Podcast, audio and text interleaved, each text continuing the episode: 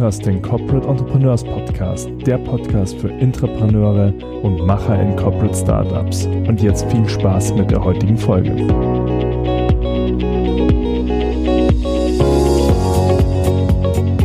Hallo und herzlich willkommen beim Corporate Entrepreneurs Podcast. Ja, ich sitze hier wieder mit äh, Felix Plötz und sag mal, hallo Felix. Hi Peter. Ja, was, was für ein Thema haben wir denn heute mitgebracht?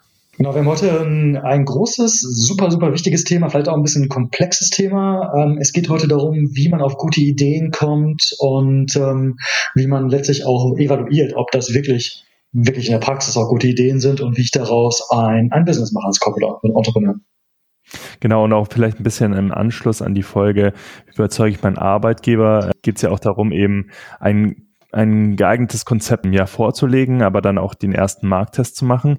Und das hast du ganz schön äh, in deinen Büchern, sowohl im Vier-Stunden-Startup als auch das Ende der dummen Arbeit, äh, gekennzeichnet durch das Modell der Startup-Thinking-Zwiebel. Und ja, ich würde gerne mal mit dir darüber sprechen und äh, vielleicht auch den Zuhörern mal einen Einblick ja dahin geben, was sich hinter diesem doch zum ersten, wenn man es erst einmal hört, relativ witzigen Begriff äh, die Startup Thinking Zwiebel verbirgt. Ja, vielleicht dann auch im Anschluss noch äh, auch auf ein ganz konkretes Beispiel einzugehen. Ja, machen wir, machen wir super gerne. Ähm, Startup Thinking Zwiebel ist ein Konzept, was ich zum ersten Mal in äh, das Vier-Stunden-Startup vorgestellt habe und dann nochmal in einer erweiterten und fürs, fürs ähm, Corporate Entrepreneurship angepassten Fassung im Ende der dummen Arbeit. Startup Thinking Zwiebel ist ein Denkmodell, äh, was, was sehr, sehr schön klar macht, wie ich zu einer wirklich, wirklich guten Idee komme. Und ich möchte vorweg nochmal noch mal eine kurze Einleitung machen, die super, super wichtig ist. Wo entstehen gute Ideen? Wenn du was nebenbei machst als Zeitpreneur, dann ist das in der Schnittmenge aus zwei verschiedenen Sphären, aus zwei verschiedenen Bubbles. erste Bubble bist du. Mit deinen Interessen, mit deinen Fähigkeiten, mit deinen Kompetenzen, mit dem, was dich interessiert, wo du auf dem Bock hast. Zweite Bubble ist so die Welt da draußen. So, warum entsteht eine gute Idee genau in der Mitte von beiden?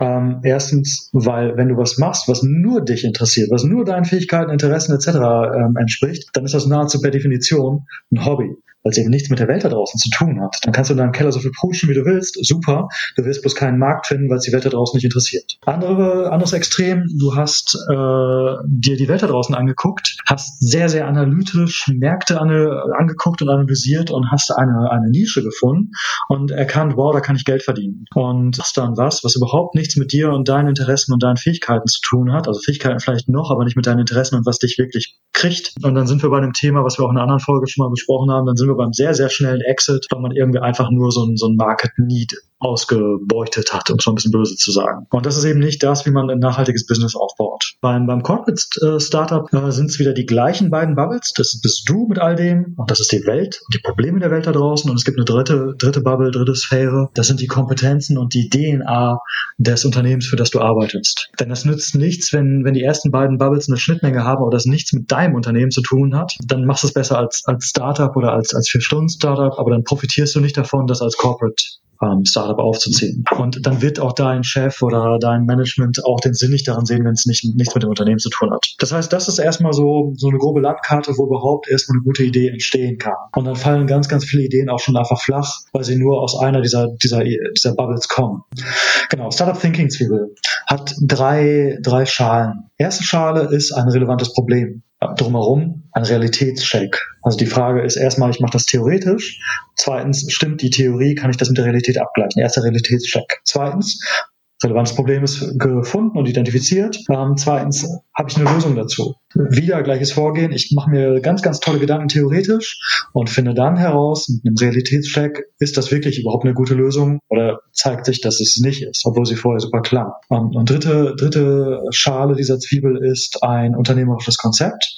Und da geht es eben ganz, ganz simpel darum, trägt sich das Ganze? Also Kosten, Einnahmen ähm, und gibt's, kann ich Profit mit dem machen, was ich da, was ich davor habe. Weil es gibt natürlich auch Probleme und, und tolle Lösungen, die aber viel zu teuer sind, die kein Mensch kauft und dann sind sie raus. Also ich muss das Ganze in Balance bringen. Das ist die dritte Schale und logischerweise brauche ich dann auch wieder einen, äh, einen Realitätscheck, um herauszufinden, ob das wirklich so ist. Jetzt haben wir das äh, ja theoretisch mal beleuchtet, dieses Konzept. Aber ich finde es immer ganz hilfreich, wenn man das auch mal praktisch durchexerziert. Und im Vier-Stunden-Startup hattest du ja die geniale Idee gebracht, einer ähm, für Menschen, die nicht gerne Brotkrusten essen. Da kam ein äh, Erfinder auf die Idee zu sagen, okay, äh, ich esse eigentlich gerne Brotkrusten. Wie, wie super wäre das, wenn ich eben einen Stanzer hätte, so eigentlich so eine kleine Ausschneideform, mit der ich mich äh, dieser lästigen Brotkrusten, dass ich die entfernen kann und eben mein Brot so genießen kann, wie ich das möchte. Würden wir dieses Beispiel könnten wir doch jetzt super mal beleuchten und auch nochmal erzählen, wie man das jetzt in, durch die Startup-Zwiebel äh, beleuchten würde. Ja, genau. Also an all die Hörer, die jetzt noch nicht ausgestiegen sind, äh, das gibt es halt wirklich. Äh, das ist ein Produkt, was, es wirklich gibt. Und ich habe es äh, damals deswegen ausgesucht, weil es einen ganz, ganz, ganz verbreiteten Denkansatz von vielen äh, unerfahrenen Entrepreneuren widerspiegelt. Die fangen nämlich nicht beim Problem an, was der, der Kern von allem, was dann folgt, sein sollte, sondern sie fangen dabei an, dass sie sagen, so ein bisschen bei der Welt da draußen so, sie fangen da an, dass sie sagen, wow, gibt's das denn schon? Ah, nein, das gibt's noch nicht. Äh, super, dann muss ja dafür ein Markt da sein. Und sie haben auch nicht richtig verstanden, was ein relevantes relevantes Problem ist. Sie sind nicht tief genug eingestiegen. Die bei dieser, also ich habe das damals fiktiv aus, äh, das, das Produkt, diese Brotstanze gibt's wirklich. Ich habe aber den Weg dahin äh, fiktiv aufgezogen, um das durch die Startup Thinking Zwiebel darzustellen. Am Anfang war offenbar oder möglicherweise jemand, der gesagt hat, wow, krass, äh, ich mag keine Brot, äh, hier Brotkrusten, die sind immer so hart und die werden auch dann beim Brot als erstes trocken und doof und ähm, ich mag die sowieso vom Geschmack nicht. Ah, was könnte die Lösung sein? Eine Brotstanze. So, ich nehme ein Brot, stanzt dieses Brot und dann ist die Kruste weg. Der mag, der, was ist das Problem? Das Problem ist, dass er mit seiner Problemidentifizierung nicht tief genug gedacht hat. Er hat ähm, nicht verstanden, was das relevante Problem ist. Denn das relevante Problem ist nicht die Kruste, sondern es gibt immer, also bei nahezu allen Ideen, die du so haben kannst, schon bestehende Lösungen. Und deine Aufgabe als Entrepreneur und auch als Corporate Entrepreneur ist es daraus, aus dieser Menge, die, die neue Lösung zu entwickeln. Also im, im Ende der Dummarbeit ist ein Bild, es ist ein, ein großer Kreis, in der Mitte ist das Grundproblem, drumherum sind die bestehenden die bestehenden Lösungen. Und in diesem großen, großen Kreis, der alles umfasst, das ist der Lösungsraum. Und deine Idee muss irgendwo so ihre Nische dazwischen finden. Wenn wir jetzt mal auf diese Brotstanze zurückkommen, ist es eigentlich total offensichtlich, dass ich einfach ein Messer zur Hand nehme. So, ich nehme Messer, schneide diese, diese scheiß Coaster ab und das Problem ist gelöst. Den, den Schritt hat aber derjenige nicht gemacht und er hat äh, nicht verstanden, was das relevante Problem ist. Und das zweite Problem schließt sich an und wir sind wieder in der Zwiebel. Er ist voll durchmarschiert, hat dieses, Pro, dieses Produkt entwickelt, vielleicht sogar durch Patente schützen lassen, ich weiß nicht was, vielleicht Marketing gemacht und ist plötzlich am Ende des Prozesses. Er hat also nicht das Problem, den Kern richtig verstanden und dann hat er auch keinen Realitätscheck gemacht. Realitätscheck wäre ganz simpel gewesen, ey, ich habe eine Idee für ein neues, für neues Problem oder für ein neues, für neues Produkt. Ähm, ich gehe also zu den Leuten, von denen ich denke, dass sie es haben und ich rede mit denen und ich kläre mit denen, ob die wirklich dieses Problem auch haben. Um ein Beispiel aus dem, aus dem Corporate-Leben zu nehmen, dein, dein Kunde beschwert sich immer über, er beschwert sich über etwas, kommt an und sagt, hey, das funktioniert nicht gut.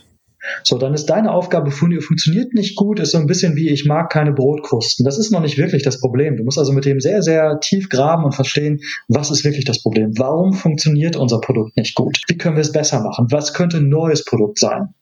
Und wenn du das einmal grundsätzlich gemacht hast mit einem Kunden oder so eine Handvoll, ähm, dann ist das schon so ein halber Realitätscheck. Aber es reicht nicht, wenn, wenn, wenn du so, so, so ein paar Leuten geredet hast oder, oder wenn überhaupt du äh, theoretisch kon äh, konzeptionell auf dieses Problem gestoßen bist. Der zweite Schritt muss immer sein, mach einen echten guten Realitätscheck, also rede mit maximal vielen Leuten, ob die wirklich dieses Problem haben, was du gerade identifiziert hast. Dass also wirklich zum Beispiel ein Feature nicht gut funktioniert oder dass da ein, ein Need für ein neues Produkt da ist und du wirklich total genau und wirklich super konkret verstanden hast, was dieses neue Produkt können soll oder beziehungsweise was, was das Problem ist, was gelöst werden soll. Im Vier-Stunden-Startup war zum Beispiel auch das, das ähm, Beispiel von so, äh, also damals war das irgendwie so ein neues Ding, mittlerweile gibt es ja wirklich, von so Abo-Boxen für, für Gemüse. Das Problem ist, okay, ich möchte irgendwie frisches Gemüse haben und ich möchte das irgendwie bio und ich möchte das regional, ich habe aber keine Lust irgendwie zu allen Bauernhöfen im Umland zu fahren und, und die abzuklappern. Ich möchte das einfach verfügbar haben.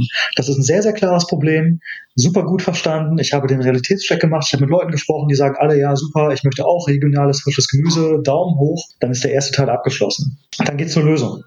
Ähm, Lösung und Problem sind nicht dasselbe. Das sind zwei völlig verschiedene Dinge und ich kann dieses, dieses Problem auf sehr unterschiedliche Arten adressieren. Ich könnte zum Beispiel einen Laden aufmachen, wo es regionales Biogemüse gibt. Ich könnte ähm, ein Abo-Modell machen, ich könnte Boxen verschicken, ich könnte mit, mit dem Wagen durch die, durch die Straßen fahren und den Leuten das nach Hause bringen. Und es gibt bestimmt noch 25 andere Lösungen, auf die ich gerade nicht komme. Drei sehr plausible Lösungen, wie ich finde. Also Laden, äh, ich fahre mit, mit dem Wagen durch die, durch die Straßen oder ich verkaufe den Leuten ein, ein Abo-Modell und verschicke Boxen. Da muss ich mal wieder den, den, den zweiten Realitätscheck machen. Also ich muss mit denen, mit denen ich vorher auch schon gesprochen habe und mit denen ich irgendwie klar gemacht habe, dass das hier ein Problem ist, dass die also meine potenziellen Kunden werden können, auch, auch klar ziehen, ob diese Lösung für die funktioniert. Ähm, und dann kann sich herausstellen, dass sie sagen, du, pff, ich bin gar nicht zu Hause, wenn du mit deinem Wagen ankommst. Ich arbeite den ganzen Tag, ich bin von morgens bis abends irgendwie unterwegs. Ähm, das funktioniert nicht für mich. Ähm, oder es ist, oder die sagen, hey, Boxen finde ich eigentlich super, super, aber das und das und das funktioniert nicht für mich. Oder die sagen, ja, Ladengeschäft, großartig, das ist es. Also ich mache das jetzt äh, fiktiv, aber am Ende wird irgendwas rauskommen, wo sich herausstellt, okay, das ist wirklich das, was die Leute abholt, was eine gute Lösung ist. Könnte bei, bei einem Corporate Startup sein, äh, auch völlig unterschiedliche Denkansätze, dass man wirklich mal breit, breit denkt und sagt, okay, was kann dieses Problem lösen? Und wir gehen mal zurück zu unseren drei Sphären, zu unseren drei Bubbles. Ganz, ganz viele Unternehmen machen bei Innovation den Fehler, den verständlichen Fehler, dass sie, dass sie von sich aus denken, dass sie quasi diese, diese Unternehmenssphäre, was, was können wir eigentlich gut, dafür dann missbrauchen, dass es nur so ein inkrementeller nächster Schritt aus der eigenen Ego-Perspektive heraus ist und nicht breit gedacht, wie Startups da draußen denken und die wirklich diesen, diesen, dieses Problem in den absoluten und den Kunden in den absoluten Mittelpunkt stellen und dann total breit denken. Und dann kann es eben was sein, was, was, was ganz Neues ist. Ähm, dass zum Beispiel ein Autohersteller merkt, wow, wir reden gar nicht über Autos, wir reden über Mobilität. Und das ist dann die Breite, wo ich, wo ich anfange ähm, und dann irgendwann zur dritten Schale komme.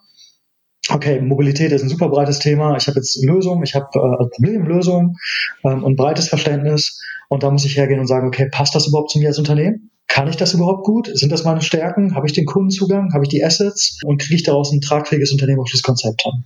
Genau, also wie gesagt, es ist ein bisschen kompliziert, deswegen macht es teilweise Sinn, das auf 60, 60, 50, 60 Buchseiten zu erklären. Aber ich hoffe, dass, dass der Kern klar geworden ist.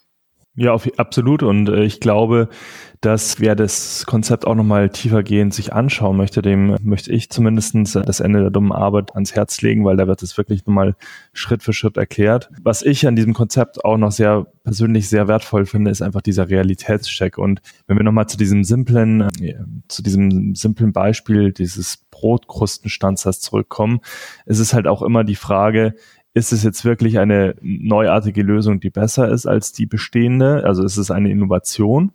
Ist es eine wirkliche Weiterentwicklung oder ist es einfach nur eine weitere Lösung, die aber vielleicht nicht besser ist? Ich fand es dann auch echt äh, total unterhaltsam, wie du das halt auch im Buch geschrieben hast. Wenn wir das jetzt durchspielen würden, du würdest mich jetzt, ich wäre jetzt der Erfinder von dieser Brotkrustenstanze und würde sagen, aber, aber, das geht aber viel schneller als mit dem Messer. Dann würdest du mir entgegnen. Man muss ähm äh, das ist da vielleicht auch wirklich nochmal als Hauptbotschaft, man muss diesen, diesen Problemteil wirklich erstmal intellektuell komplett durchsteigen und auch alle bestehenden äh, Lösungen, die es so gibt, vergleichen und dann sagen, wow, da ist die Nische. Und nicht nur irgendwie so, es gibt so grundsätzliche Probleme, Leute mögen keine, äh, keine Brotkrusten, äh, ah ja, großartig, die, die Brotstanze ist es. Wenn du sagen würdest, wow, das geht aber so viel schneller als mit, mit dem Messer, würde ich sagen, ey, uh, fuck you, das Messer liegt hier. Äh, warum sollte ich mir, warum sollte ich Geld ausgeben? Warum sollte ich mir, und Brot gibt's ja offenbar auch in unterschiedlichen Größen, warum sollte ich mir ein Set von Stanzen in, in die Schublade legen, um dann irgendwie rauszuholen und dann irgendwie deine, deine, oder meine, meine Kosten da abzustanzen? Wenn man ein bisschen drüber nachdenkt, ist, ist das überhaupt gar kein Problem, was, was du löst. Du hast es dir ausgedacht und du ver, verfechtest das Problem und behauptest, dass es relevant ist, weil die Wahrheit ist, du hast dich verknallt in die Lösung. Du hast dich verknallt in den Ausblick, jetzt Unternehmer zu werden. Und es ist wahnsinnig, wahnsinnig schwer, nochmal herzugehen, wenn man so weit schon gegangen ist und man hat diesen ganzen intellektuellen Aufwand betrieben, ein Problem zu identifizieren und dann irgendwann zu sagen, okay, weißt du was, wow, drei Monate lang rumgedacht. Und ich habe jetzt eigentlich schon diese Idee dieser Brotstanze und ich habe das Problem, ich habe die Lösung, aber ich habe so wahnsinnig Angst davor, dass die Leute das nicht wollen könnten. Und die Leute machen diesen Realitätscheck nicht. Und die gehen nicht raus. Die haben Angst, dass ihre Ideen geklaut werden, weil die ja so fantastisch sind. Und die gehen nicht raus und machen diese Realitätschecks nicht Und es gibt einfach nichts Traurigeres, als wenn wirklich super, super, super Leute einfach kacke Ideen verfolgen, weil sie Angst haben, rauszugehen und diese Realitätschecks zu machen. Und du, du hast es gesagt, ähm, dieses Brotstanzen-Ding, das ist eigentlich ja total lächerlich, aber es ist so plakativ und ähm, man kann es im, im Buch so plakativ irgendwie durchziehen, so, dass am Ende klar wird, ja, fuck, das ist mir auch schon passiert. Und ich persönlich habe auch schon meine Brotstanzen-Momente gehabt, wo ich, wo ich in eine, Idee so verknallt war, dass ich dachte, wow, das ist die, die tollste Idee der Welt. Und dann irgendwie lässt man das ein bisschen sacken und redet mit Leuten und merkt, nee, äh, es gibt gar keinen Markt. Es ist, es ist gar kein relevantes Problem und ja, du hast recht. Eigentlich, eigentlich sollten wir das bleiben lassen. Und bei der Brotstanze ist es total klar. Bei anderen Ideen und gerade bei Corporate Startups ist es manchmal nicht so klar. Da ist das so ein diffuserer ähm, Themenkomplex und Leute denken, ja, aber und wenn dies und wenn X und wenn Y. Nein, manchmal ist es wirklich im Kern eine Kackidee, beziehungsweise kein, kein relevantes Problem. Und dann sollte man es auch nicht verfolgen. Jetzt musst du aufpassen, Felix, jetzt im Nachgang zu dieser Folge ähm, wird die Brotstanze auf Amazon ein Bestseller, nur damit die Leute uns beweisen, dass das vielleicht doch eine gute Idee war. es, ich äh, sei ihm gegönnt. Also ich finde der Unternehmertum großartig und ich bin sicher, dass das ein ganz, ganz cooler Erfinder und Unternehmer ist. Aber ich würde ihm bloß fast noch mehr gönnen, dass nicht das ein, ein Erfolg wird, sondern dass, dass ihn das auf den rechten Pfad überführt. Sehr schön. Ja, das ist doch ein schönes Schlusswort. Dann würde ich sagen, wir hören uns in der nächsten Folge und Felix, wie immer, hat mir sehr viel Spaß gemacht und ich freue mich schon auf die nächste Folge. Ja, Dieter, ich freue mich auch. Bis bald. Wenn du dich jetzt mit anderen Corporate-Entrepreneuren vernetzen möchtest, dann komm doch in unsere Community. Den Link dazu findest du in den Show Notes.